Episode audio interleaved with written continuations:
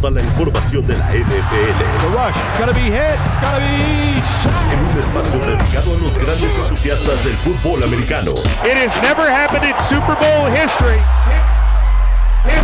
Noticias, análisis, estadísticas y las predicciones para las siguientes semanas.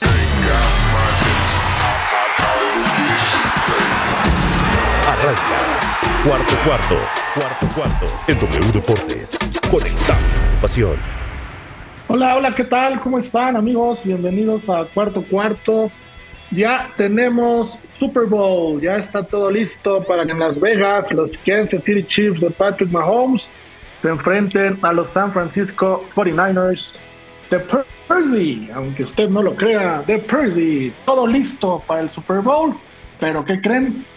Hoy no vamos a hablar del Super Bowl porque todavía falta una semana. Entonces, quien mencione Super Bowl o algo referente, le lanzaremos pañuelo y será castigado en este programa porque toda esa información la tendremos la próxima semana.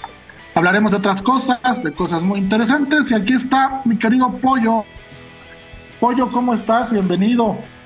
¿Qué tal, Rafa? ¿Cómo estás? Sí, bueno, una semanita de un poco de relajación en cuanto a toda la tensión que se ha vivido en, los playoffs y ya la siguiente semana estaremos, como bien dijiste, retomando a full con lo que es el, será el mejor partido del año. Y bueno, eh, hubo cuestiones ya de premios, nominaciones. Está interesante lo que hablaremos el día de hoy. Sí, claro, la NFL produce noticias, yo creo que diario, por información no vamos a parar. Y también está aquí René, que ella viaja a Las Vegas justamente la próxima semana, desde allá estará haciendo enlace. René, ¿cómo estás? Hola, muy bien, muy feliz, muy divertidos los partidos del domingo y muy contenta por haberles ganado ese, esa predicción de que no apostar en contra de Mahomes y a un pelo de que ganaran los Lions a un pelo de que ganaron los Lions, sí, estuvieron, estuvieron cerca. Y de eso vamos a platicar un ratito de lo que fueron las finales de conferencia, más allá de los números, más allá de las estadísticas, que creo que todo el mundo ya las tiene muy bien digeridas de lo que pasó en esos partidos. Platiquemos un poquito de las sensaciones que nos dejaron los cuatro equipos, de las sensaciones que nos dejaron los equipos perdedores, los equipos ganadores qué viene para los perdedores. Y empecemos con el primer partido, que fue el de Kansas City visitando Baltimore. Un partido que parecía, por lo menos en la previa, que iba a ser mucho más parejo de lo que fue. Patrick Mahomes visitaba al posiblemente MVP de la temporada, Lamar Jackson, eh, con un equipo impresionante Baltimore en la temporada, apoyo, pero parece ser que a la hora buena Lamar Jackson nuevamente nos, nos quedó a deber, o por lo menos no pudo cumplir las expectativas, porque a final del día la defensa de Baltimore, en mi parecer, los mantuvo en el juego. No sé tú cómo, cómo lees este partido. Sí, totalmente. Una decepción fuerte, diría yo, lo de, lo de Baltimore en ofensiva. Fue un concierto de disparos en el pie de, de la ofensiva de los Ravens eh, realmente me extrañó que corrieran tan poco, tomando en cuenta el poderío terrestre que tienen y que Kansas no es la mejor ofensiva por tierra y que no era un partido separado por tantos puntos. Me extrañó que no aprovecharan su fortaleza, que cambiaran su esencia para este partido. Y bueno, la, creo que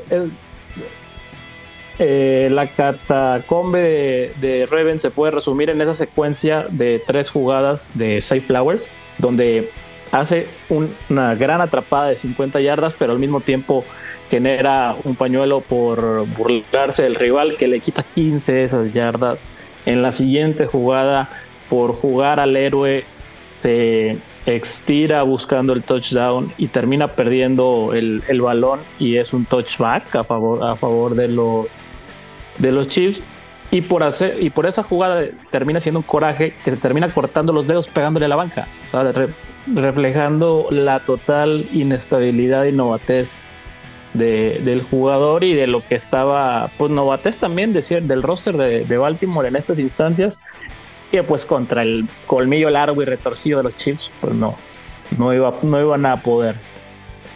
Sí, no, no iban a poder, no pudieron. Ahora, René, me sorprende mucho, y en este programa lo estuvimos diciendo durante la temporada, diferentes expertos de, la, NFL, medios norteamericanos, todos estuvimos con la narrativa que Patrick Mahomes no tenía receptores. Hubo memes, hubo burlas, vamos, hasta él se enojó, ¿no? Muchas veces. Y ahora son los mismos jugadores, son los mismos que se equivocaron. ¿Qué cambió? ¿Qué cambió en Kansas City? ¿O tú qué crees que haya cambiado? Que ahora pareciera que todo lo que analizamos durante la temporada no tuvo sentido, porque ahora es otra ofensiva, o eso parece. Sí, yo no sé qué chip le meten a, a los Chiefs en playoffs, pero es admirable porque si como terminas la temporada y como estás en los playoffs, es lo que cuenta al final del día, ¿no? Obviamente el camino para llegar, pero ahí está Lamar Jackson, se desinfló de venir de un una super temporada, de verdad, yo esta temporada lo he defendido y ha sido muy fácil porque ha jugado a niveles increíbles. Y los Chiefs o sea, Travis Kelsey, antes de llegar al segundo partido de playoffs, tenía siete partidos consecutivos sin anotar touchdown y sin pasar las 75 yardas. Pues estos dos últimos partidos ha pasado las 100 yardas, tuvo dos touchdowns y contra los Ravens uno. Y aparte hizo un catch ahí aventándose. Yo no sé qué les dan a estos chips. Al final de cuenta entienden perfecto la NFL, entienden perfecto cuándo tienen que darlo el 150% y ahí están, ¿no? Porque en este partido no fue tan aéreo, o sea, sí tuvo Mahomes 241 yardas, pero 116 fueron para Travis Kelsey. Rashid Rice, que es un jugador que te puede hacer más de 100 yardas, que creo que es lo más salvable que tienen en recepciones, en receptor, pues, fueron 46 yardas. Nada más ahí Marquis Valdez Scanlin nos, nos hizo sufrir un poquito mientras ese ovoide iba en el aire, porque yo dije, ay, no, Mahomes otra vez con él. Estamos muy acostumbrados a sus drops y como dices, no sé qué les pasó, que ahora sí atrapan los balones. Y qué bueno, porque ve dónde están y de la manera en la que están, ¿no? Yo creo que saben ajustar y no sé qué es lo que les dan de tomar antes de los partidos de playoffs, pero lo están haciendo increíble. Sí, sí, lo están haciendo increíble. De hecho, hoy día, que ya es más fácil opinar con lo que ya vimos que pasó, lo sorprendente era que no lo estuvieran haciendo increíble durante la temporada y hoy podríamos decir que es lo normal, que es a lo que nos tienen acostumbrados. ¿No? Vamos, tratando de encontrarle una lógica, ¿no? Que luego es, es complicado. Ahora, Pollo, Baltimore no, no tenía un partido de final de conferencia en Baltimore desde 1971, cuando todavía eran, eh, jugaban contra los Raiders, todavía eran los Colts de Baltimore, que después se convirtieron en Indianapolis. A lo que voy es, no sé si fue mi percepción o tú cómo lo, viste, pero siento que la gente, la afición y el mismo equipo no le dieron el valor real, y entiéndase valor real, a lo que se estaban jugando. Y Patrick Mahomes y compañía, desde que salieron al campo a, calentar, vimos este incidente cuando Mahomes y Kelsey le avientan a Tucker eh, eh, su, casco y donde acomoda la pelota. Como que ellos ya estaban en el juego. Y yo a Baltimore lo vi como que no, no tenían claro lo que se estaban jugando y la afición, como yo la sentí, ¿eh? no sé si sea lo mismo que tú, como muy fría, como un partido de temporada normal Vimos una semana antes a los de Buffalo que ellos sí estaban jugando la vida prácticamente. Y yo no sentí un ambiente ni tan hostil ni tan complicado. Vamos, pareciera que Baltimore, la ciudad, no valoró lo que se estaban jugando. Sí, tota-, totalmente, Rafa. La, verdad que yo creo que, como tú bien dices, les ganó el escenario, el pánico escénico. No, no consideraron la importancia de que fuera un, un hervidero el estadio, de que se sintiera una presión de verdad, como lo fue en, en Búfalo, que vaya, el partido de Búfalo y Kansas fue totalmente otro boleto. pareciera que esa hubiera sido realmente la, la final de conferencia, porque aquí, pues realmente al, al, al final del día, Baltimore nunca te dio la sensación de que podía ganar a pesar de que la defensiva hizo todo para que en cada drive los Ravens tuvieran la oportunidad de sacar puntos y ponerse en, ventaja, no había no había la sensación de peligro. O sea, se veía un, ataque muy indefenso de los Ravens. Sí, sí, como dependiendo mucho de Lamar Jackson.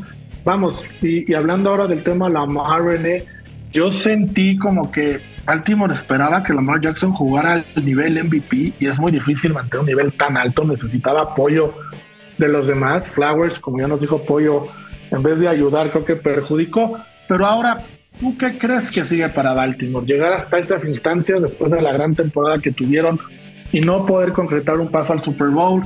¿Qué sigue para Ravens? ¿Qué sigue para Harbaugh? ¿Qué sigue para Lamar Jackson? ¿Cómo ves el futuro de Baltimore?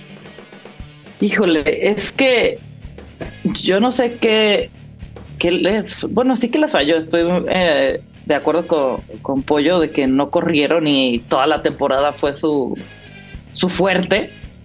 Este, o sea, Gus Edwards intentó correr tres veces, corrió 20 yardas. O sea, cuando era Gus de Boss toda la temporada, más bien ahí ver qué pasó con el cocheo, ¿no? Al final de, de cuentas, no sé qué sucedió y es que esta historia la hemos visto ya varias veces. Ambas, ¿no? La de los Chiefs y la de Baltimore. Y lo hemos platicado en los, en los episodios pasados. ¿Qué pasa con Baltimore en estas instancias? ¿Cuál es la, la pieza en los Ravens que no está funcionando para que se desinflen de esa manera? Porque sí, se puede ver el, marcador muy 10-17, fue una posición, pero es que dos cuartos no pudieron anotar ni un punto y fueron cero agresivos, fueron muchísimos errores de pañuelos. No sé qué vaya a pasar con ellos. Y obviamente todo recae en Lamar Jackson, ¿no? Porque todos se nos olvida la temporada que tuvo y todos ven, qué pecho frío, se desinfló, siempre le pasa así, ¿no? Todo va contra Lamar. Y pues no, creo que ahí hubo un tema de cocheo de por qué no corriste el balón si esa era tu fortaleza. Sí, completamente de acuerdo. A, inicio de partido, si a Ravens con esta ofensiva le dicen, Kansas va a hacer 17 puntos y ninguno en la segunda mitad te lo firma Harbaugh, te lo firma Lamar Jackson y te lo firma todo Baltimore. El escenario de la defensa de Baltimore estuvo dejar a estos jefes en 17 puntos y que toda la segunda mitad no te anoten, no es cosa sencilla y no lo supieron aprovechar los, los Baltimore Ravens. Como bien dices, fue un 17-10, pero pareciera que el mercado pudo haber sido más amplio. Y Patrick Mahomes, en los momentos justos, en los momentos claves, es cuando respondió, como debe ser, como es un campeón, un jugador de su nivel. Y los jefes, los Kansas City Chiefs, están nuevamente en un Super Bowl. Ya estaremos platicando de ello la próxima semana.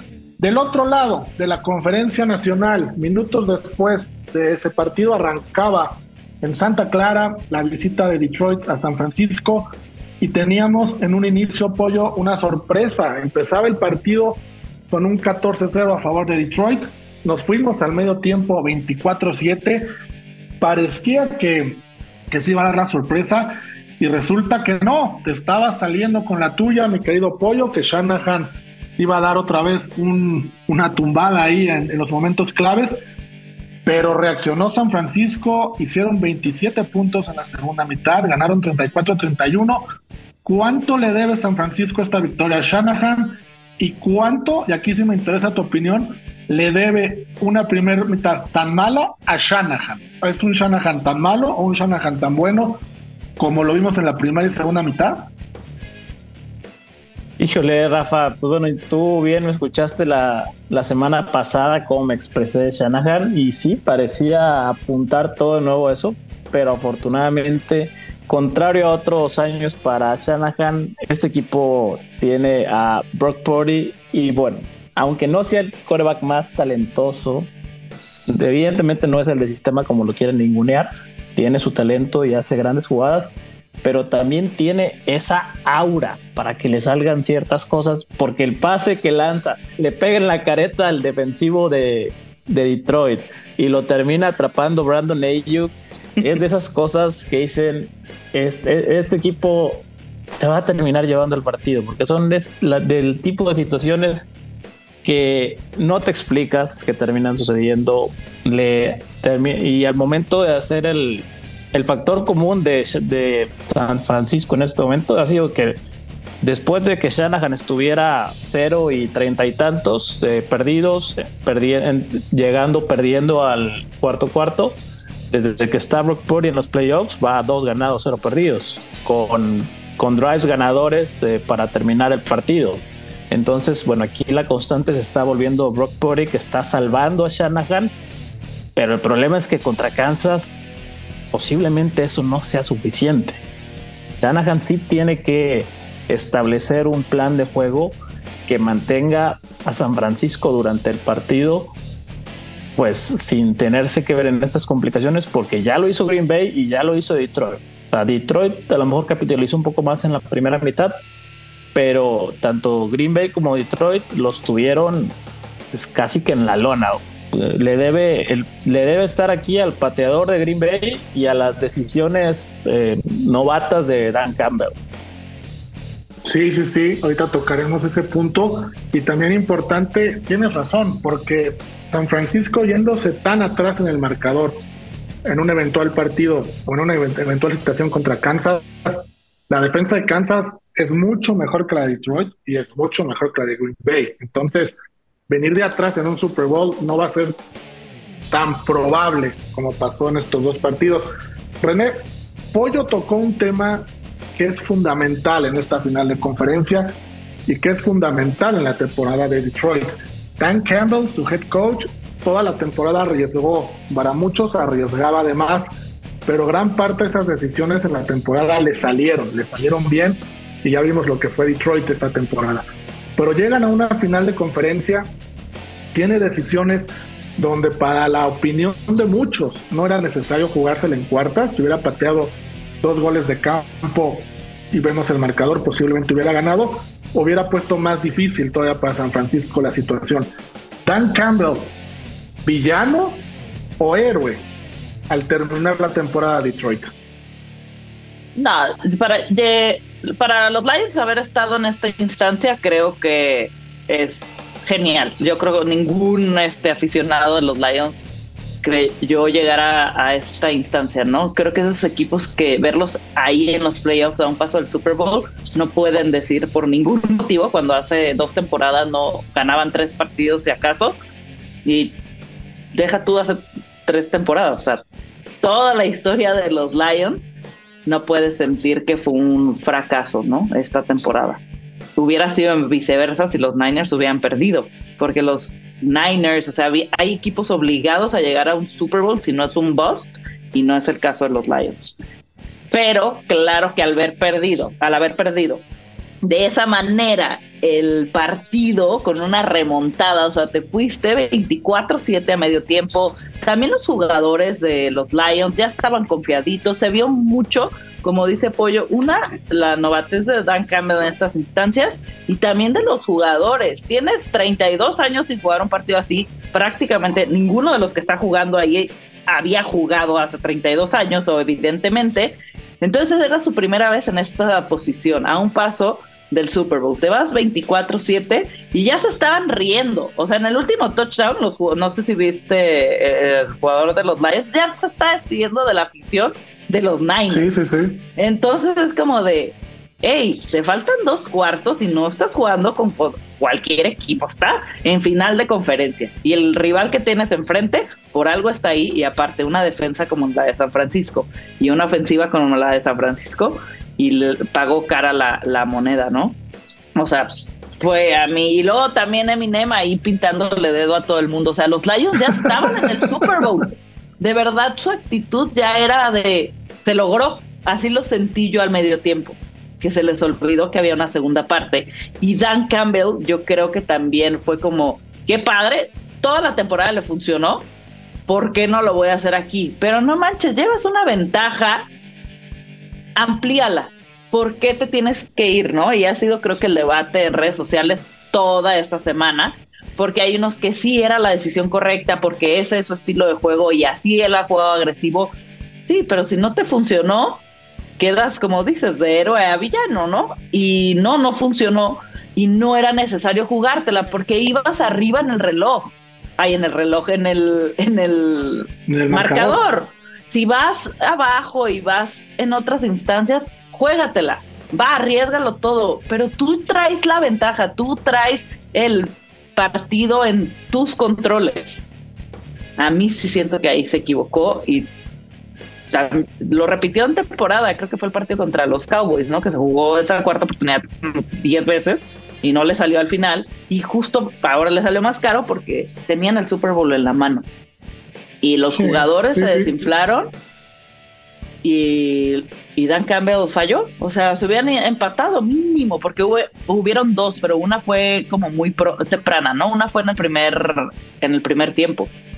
Entonces fue como... La fue en el... La otra casi fue obligada. Sí, yo, yo soy muy enemigo de juzgar las decisiones de los head coaches una vez conociendo el resultado de la jugada. Creo que tenemos que juzgarla de dos formas. Uno, la decisión del head coach y otra, la ejecución de los jugadores ante esa jugada. Pero esta, a todas luces, parecían malas decisiones antes de ver la ejecución de la jugada, ¿no? Entonces yo también creo como tú que Dan Campbell se equivoca, eh, no por eso vamos a manchar la gran temporada que tuvo.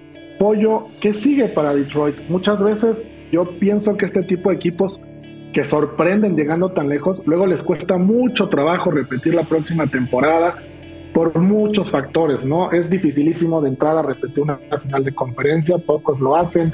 Los otros equipos te van a tomar más en serio, ya te conocen, ya te van a estudiar más. Y tendrías que tener una temporada sublime para volver a repetir algo tan, tan extraordinario.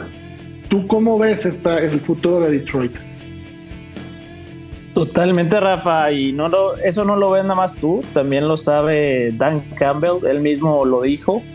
Eh, dijo tal vez este nos fue nuestra única oportunidad de llegar al Super Bowl. No es seguro que volvamos la siguiente temporada, porque bueno, si bien pudieron mantener a su coordinador ofensivo, a Ben Johnson, al final del día habrá cambios en el roster, no quedará totalmente intacto, sí mantendrán a, su núcleo de talento joven que lograron obtener vía draft y tal vez extenderán a Jared Goff. Pero bueno, no es común que en el mismo año Dallas colapse, Filadelfia colapse, Rams no, no llegue lejos, Green Bay caiga. Eh, al final la conferencia la conferencia de la Nacional se le fue acomodando todo, se fueron quitando muchos rivales para, para que Detroit la tuviera ahí. Entonces, eh, sí, yo estoy de acuerdo, no, no, veo tan sencillo que Detroit regrese tan lejos. Sí, yo también creo que les va a costar mucho trabajo, pero bueno, ahí están los análisis de estos dos partidos.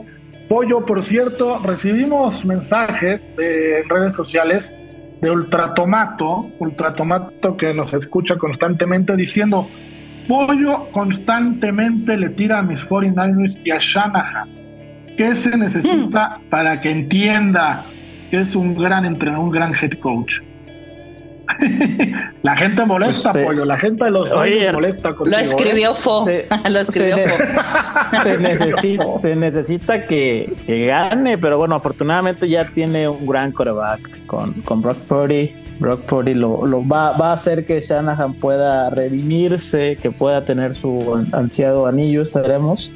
Y ya con eso, bueno, poder llegar al, al logro de, que tuvo también su padre con tus queridos Broncos y que se convierta junto con Christian McCaffrey en, en la dupla padre, hijo, jugador, entrenador en, ganar anillo. Sería, estaría bueno. Fue Ed McCaffrey receptor con Mike Shanahan y ahora, como bien dices, Cal Shanahan con Christian McCaffrey y padres e hijos. Eh, saludos a Ultratomato, por cierto, allá está Florida. Saludos a Irapuato, nos escuchan nos escuchan bastante. Eh, saludos a todos por allá. Vamos a una pausa, la primera y única pausa del show.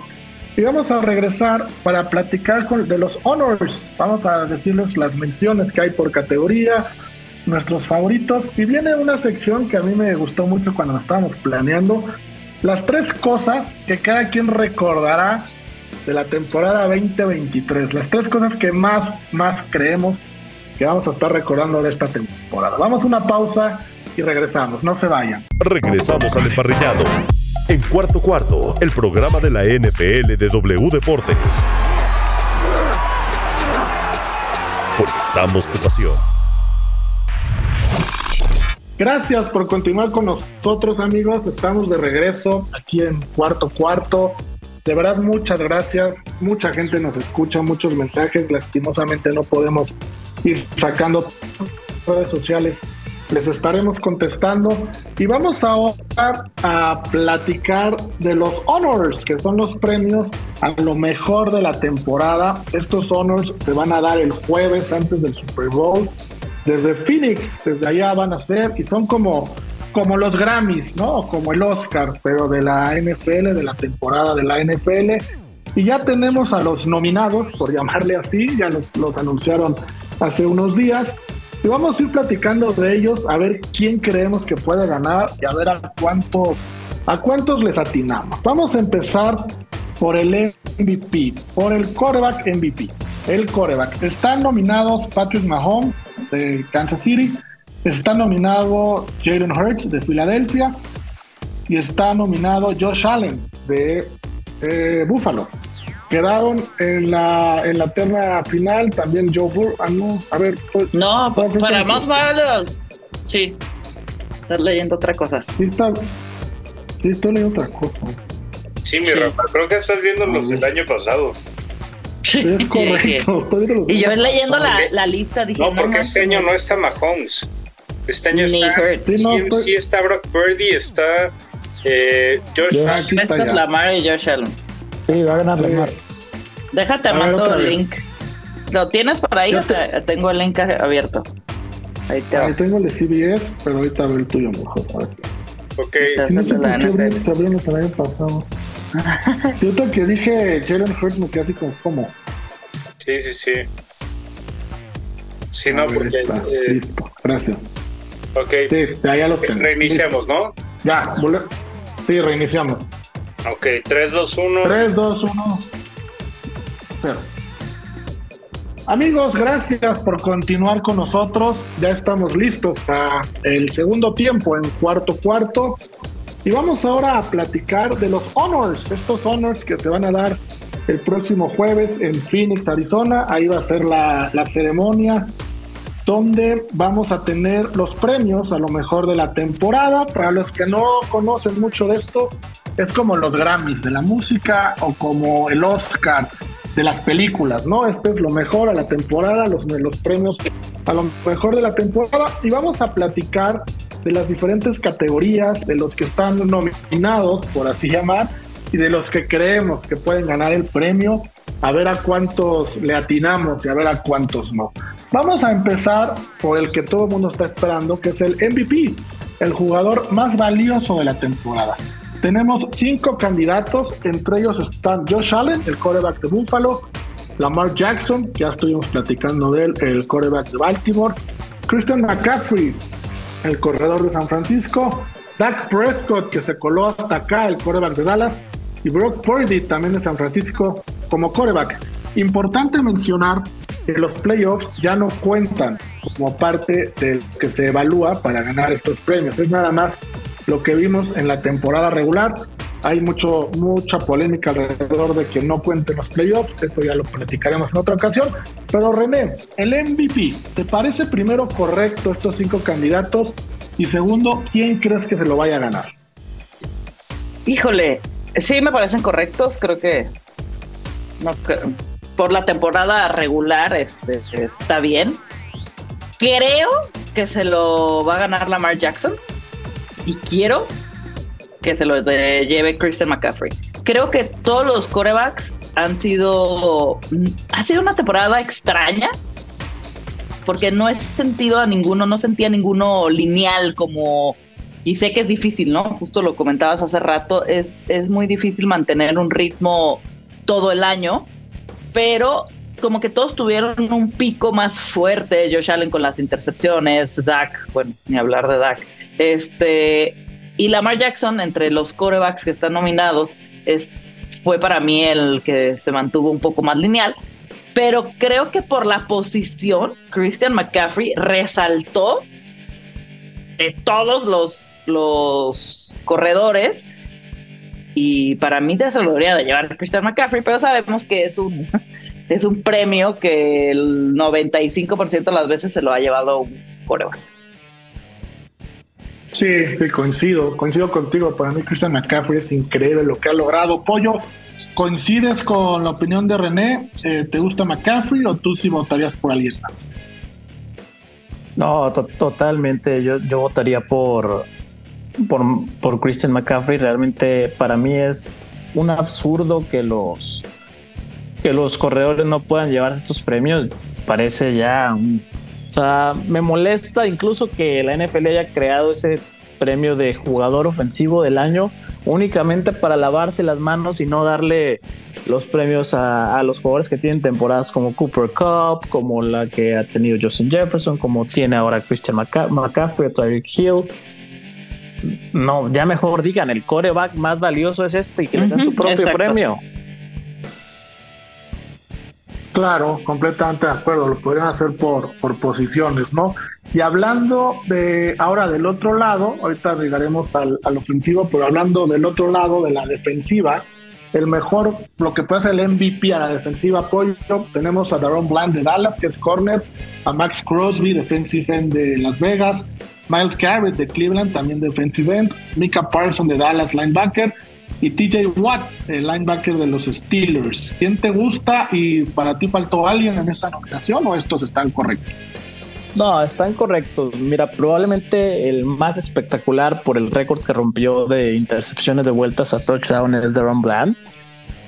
Pero yo creo que son más relevantes para sus equipos y cualquiera de los tres, eh, si, si, lo gana, sería totalmente válido entre Miles Garrett, Micah Parsons y TJ Watt.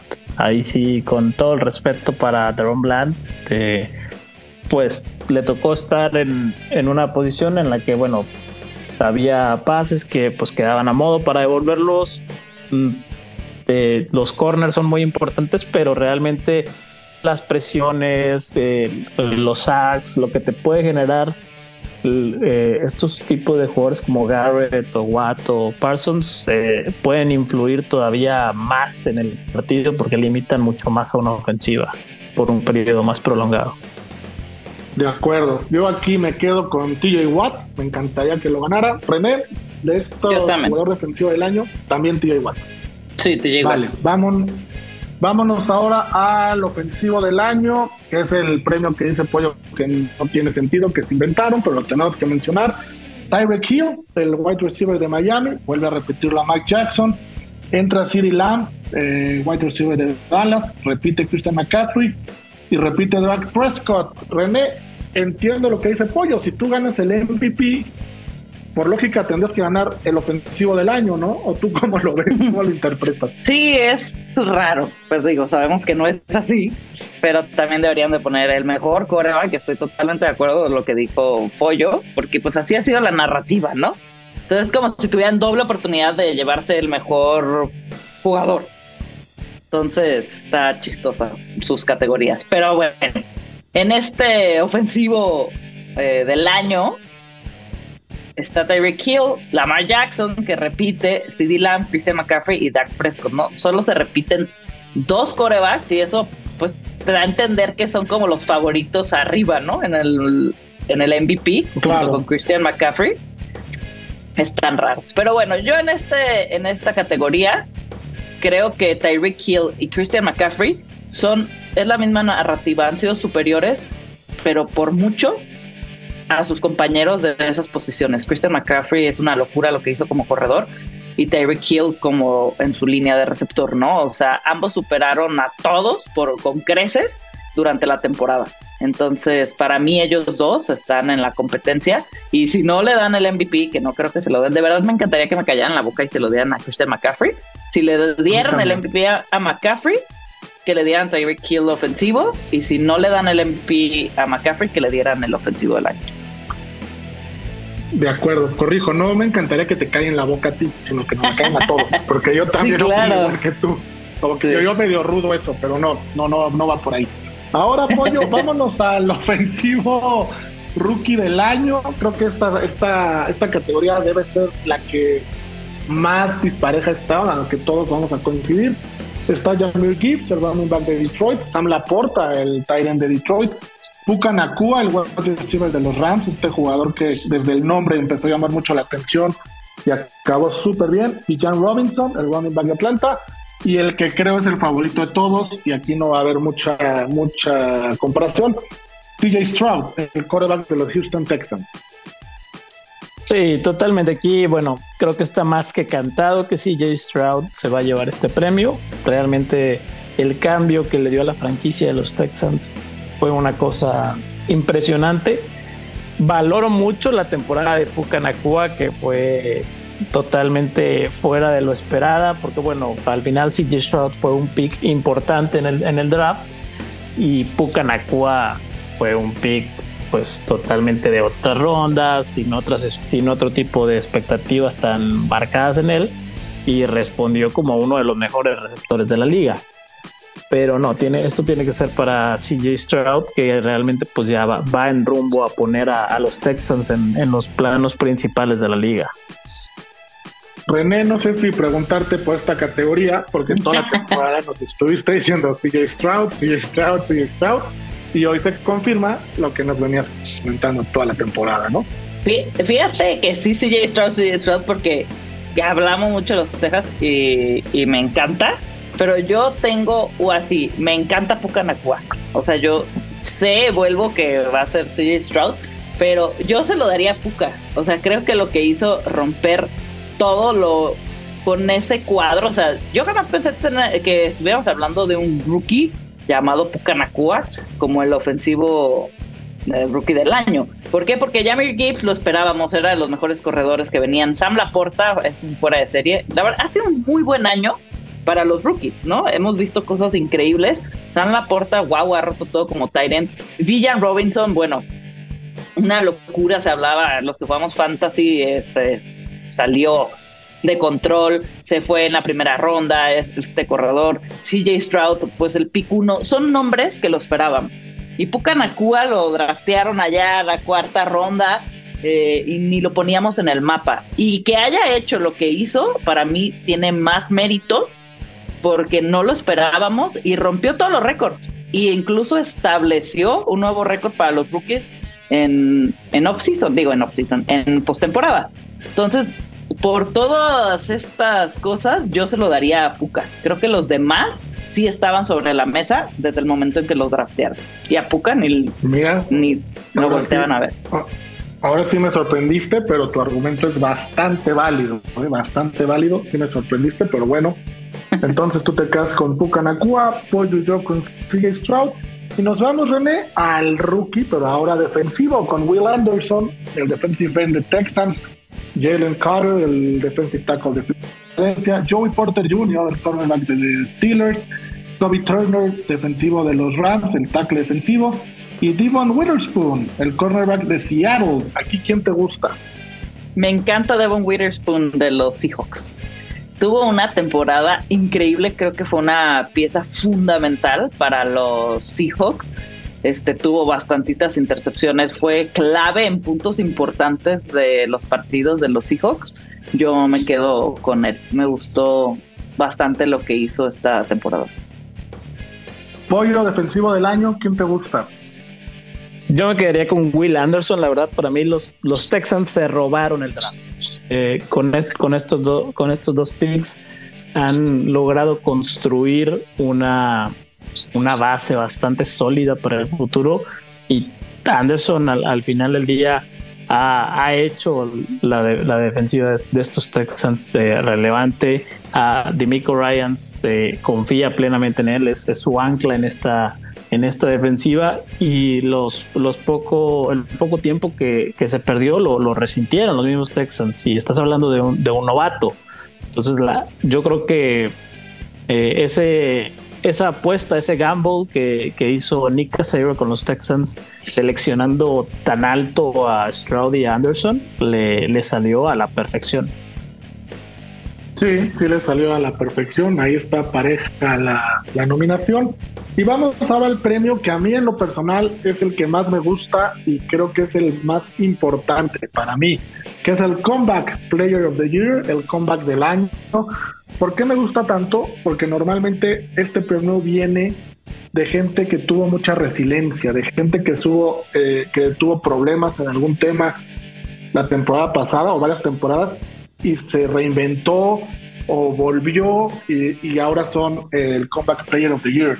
Están nominados Joe Flacco, el quarterback de Cleveland, eh, Damar Hamlin, el safety de Bills, Baker Mayfield, el quarterback de Tampa, Matthew Stafford, quarterback de los Rams, y Tua Tagovailoa, el quarterback de Miami. Me voy a adelantar en esta nominación, voy a dar mi favorito y después les pregunto a ustedes. Yo me quedo con Damar Hamlin. ¿Por qué? Porque lo que vivió la temporada pasada, el solo hecho de que camine, el solo hecho de que hable, ya es un logro. Y que juegue todavía, vamos, es algo impresionante. Pollo, tu player comeback of the year, ¿quién sería? Sí, bueno, Rafa, primero a ver, ¿qué estamos calificando? Porque si vamos a hablar de un hecho tan impactante como el regreso de Lamar Hamlin, que el, del simple hecho de que sea apto físicamente para volver a jugar en la NFL ya es un logro de proporciones mayúsculas, o simplemente alguien que jugó mal el año pasado y ahora por azares del destino jugó bien, pues bueno, se me hace inconsistente la, la nominación. A mí la, la, verdad me gustaría que hubiera un criterio base para este premio en particular porque bueno, terminas viendo candidatos severamente inconsistentes o que a lo mejor ambos lo merecerían, pero en diferentes rubros. Eh, por historia, pues bueno, yo me quedaría con, con Hamlin. En este caso apoyaría tu, la candidatura que, con la que vas. Sí, yo, yo creo que esta candidatura o esta categoría es la única que se puede medir sin contar estadísticas, sino que la puedes medir por una historia de vida, creo yo. Y ahí sí, como bien dices, entra el criterio de todos, ¿no? Cualquier, cualquiera puede ganar. Dale, René. Pero ¿por qué no hay estadísticas? O sea, ¿porque así es o porque, opinas? Es que yo, es que yo creo que esta, esta en particular es mucho de, de, criterio, de la opinión de cada quien, porque como bien dice Pollo, eh, el solo hecho de que Damar Hamlin esté apto para jugar en la NFL ya independiente a las estadísticas y todo, el solo hecho de que esté uniformado, de que esté en una cancha, de que tome un, snap, bueno, defensivo, te habla de una historia de vida importantísima. El cuate pudo haberse muerto, ¿no? Gracias a Dios no pasó.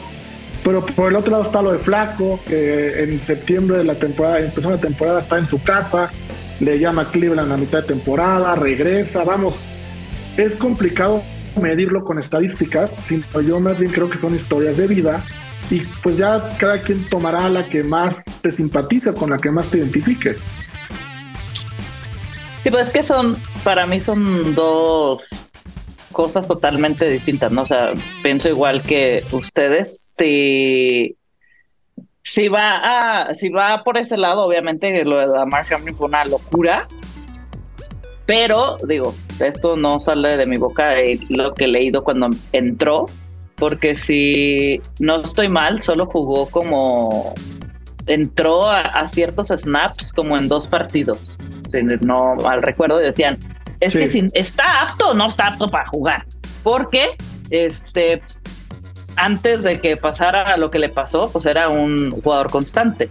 No tenía este rol, ¿no? Obviamente es como, ¿por qué le está quitando un rol en los 53 a un juegos?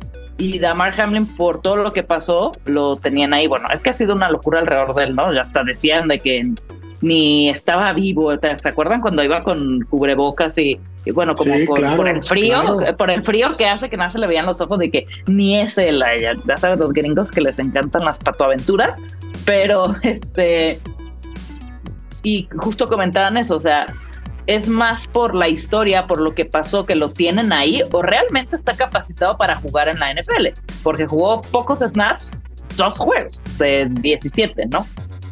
Entonces, si es por esa parte, obviamente me quedo con Damar Hamlin, pero creo que por la otra narrativa, lo que hizo Joe Flaco, o sea, justo de estar en su casa, de estar de un equipo que perdió N cantidad de fichas durante, el, durante la temporada, que un veteranazo como Joe Flaco haya sacado a flote un equipo como los Browns y que haya jugado a esos números, que haya logrado poner esa cantidad de yardas aéreas, esa cantidad de pases de touchdown, de volver a estar en la boca de todos, se me hace increíble, ¿no? Entonces son las dos historias que yo tengo. Sí, claro, y, y, aquí vamos, regreso al tema, o sea, ya es mucho cuestión de criterio, de identificarte, los dos son ganadores, pero bueno, totalmente. Ahí está el comeback player of the year, queda a criterio de cada quien. Y vámonos al coach del año. Aquí también entra mucho el criterio coach del año. Muchos pensarían que es el equipo que gana o el que llega al Super Bowl pero no siempre. Los nominados son Dan Campbell de Detroit, del cual ya estuvimos hablando a detalle, John Harbaugh de Baltimore, de Michael Ryan de los Texans, Kyle Shanahan de San Francisco y Kevin Stefanski de Cleveland, René. ¿Quién te gusta para coach del año? A mí creo que lo que hizo de Michael Ryan este año con los Texans se me hizo brutal por lo que hizo en el draft y durante la temporada. Pero si voy a meter esa narrativa, creo que Dan Campbell se lo merece antes, porque el año pasado hizo exactamente lo que de Michael Ryan hizo este año. Entonces, Dan Campbell lleva haciendo eso dos años consecutivos, creo que llevan dos años haciendo un draft increíble los Lions para tener el equipo que tienen a día de hoy, ¿no? Aidan Hutchinson hace dos años y ahora Gibbs y compañía y la aporta todo eso. Entonces yo por esa, porque si me voy a ir con Demeco Ryans por esa línea, me voy a quedar con Dan Campbell porque él lleva dos y se me hizo una, un robo que se lo quitaron el año pasado. Entonces me quedo uno Dan Campbell y Demeco Ryans. Son mis favoritos de esta categoría. Dan Campbell, Demeco Ryans. Pollo. Yo no entiendo, no entiendo, no entiendo qué hace Kyle Shanahan en esta denominación, Rafa. ¿Cómo? No entiendo, no entiendo. no puede ser que sigas tirando leña, pollo. Oye, se trata del que el coach del año, un coach del año significa hacer más con menos, sacar el mejor resultado, rendimiento de, un, de, un, plantel, de un roster. Y no es el caso de Kyle Shanahan. Si, se, si hubiera que sacar el más rendimiento del roster que tiene, sería un 17-0. No es, y, no, y no se ve ese récord en San Francisco. No, aquí. No, estás pidiendo perfección, por el amor de Dios, pollo. o sea, es el sit pero fue el roster, Es un roster con George Kittle, Christian McCaffrey, es Divo Samuel, y, está en el Super Bowl. Está en el Super Bowl, lo que se le pidió, ya, ahí está. Por eso, los premios abarcan la temporada regular, no, los playoffs. Entonces, quedó el primer lugar de la conferencia. Sí. Rocambolescamente, pero esto te lo puedo valer. Pero como mencionó René, como mencionó René, a ver, la labor de Dan Campbell, la labor de Demico Ryan, para mí aún todavía es más valiosa la de Kevin Stefanski, porque bueno, mencionaron a ustedes la historia de Joe Flaco eh, como siendo el quinto coreback utilizado en la temporada de los, de los Browns, logró llevar a este equipo a los playoffs. Nick Chubb le partieron la rodilla en seis y tu, o sea, estuvieron baja tras baja tras baja y, Kevin Stefanski se las arregló para que este equipo ganara más de 10 partidos y calificaran a los playoffs. Ya si en los playoffs no fue suficiente, bueno, ni modo. Pero el tener un roster tan decimado, porque al final del día las selecciones de draft, en el caso de, de Detroit y de Texans, también pasan por los general managers. Este premio va exclusivamente del cocheo durante el año. Entonces yo aquí sí le doy mucho valor a lo que hizo Kevin Stefanski, porque ya sobre la marcha de la temporada, ella General Manager no se va a meter. Es únicamente cómo él puede eh, eficientizar y mejorar los resultados con el, con el material que tiene disponible. Y fue lo que hizo Kevin Stefanski, usando coreback tras coreback y obteniendo los resultados con 19 fórmulas diferentes. Ok, me gusta, sin menospreciar a nadie, porque yo no menosprecio a nadie como otros que están en esta mesa. Yo también me voy a quedar con Kevin Stefanski por los argumentos tal cual tú los dijiste. Para todos los demás, su plan A funcionó. lo cual no lo desmerezco. Pero dentro de todo son las expectativas y el plan que tardaste seis meses, toda una pretemporada en hacer y funcionó. Para Kevin Stefanski, su plan A se rompió, el plan B, el plan C y el plan D. Él tuvo que improvisar y en un plan E prácticamente logró llevar a Cleveland a lugares que vamos, creo que nadie lo imaginábamos cuando vimos todos los lesionados que tuvo. Entonces, yo por eso también me quedo con Kevin Stefanski. Creo que lo que hizo tiene muchísimo valor y hay que, hay que calificarlo así. Hay otro premio que es el de coach asistente. No lo quiero menospreciar, pero desgraciadamente se nos, se nos acaba el tiempo, nos queda menos de un minuto. Nada más los voy a mencionar. Ben Johnson de Detroit, el coordinador ofensivo. Mike McDonald de Baltimore, el defensivo. Eh, Todd Monken de Baltimore, el coordinador ofensivo. Jim Schwartz de Cleveland, el defensivo y Bobby Slowick de Texans, el ofensivo. René, ahora sí que rápidamente nada más mencióname, eh, ahora sí sin, sin, argumentos porque no nos da tiempo, ¿a quién se lo darías? A Bobby Slowick de los Texans. Pollo. Ben Johnson de Detroit. Ben Johnson, yo me voy a quedar con Todd Monken, el ofensivo de Baltimore. Aquí no coincidimos. Nos vamos amigos, no se pierdan la próxima semana, ahora sí, todo lo que tiene que ver el Super Bowl. René desde Las Vegas, Pollo y yo desde Ciudad de México estaremos hablando una hora completita del Super Bowl. Cuídense mucho. Adiós. Llegamos al final de cuarto cuarto, pero regresamos el próximo jueves a partir de las 3 de la tarde.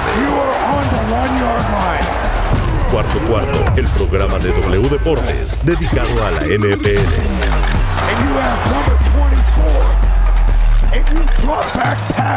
En W, conectamos tu pasión.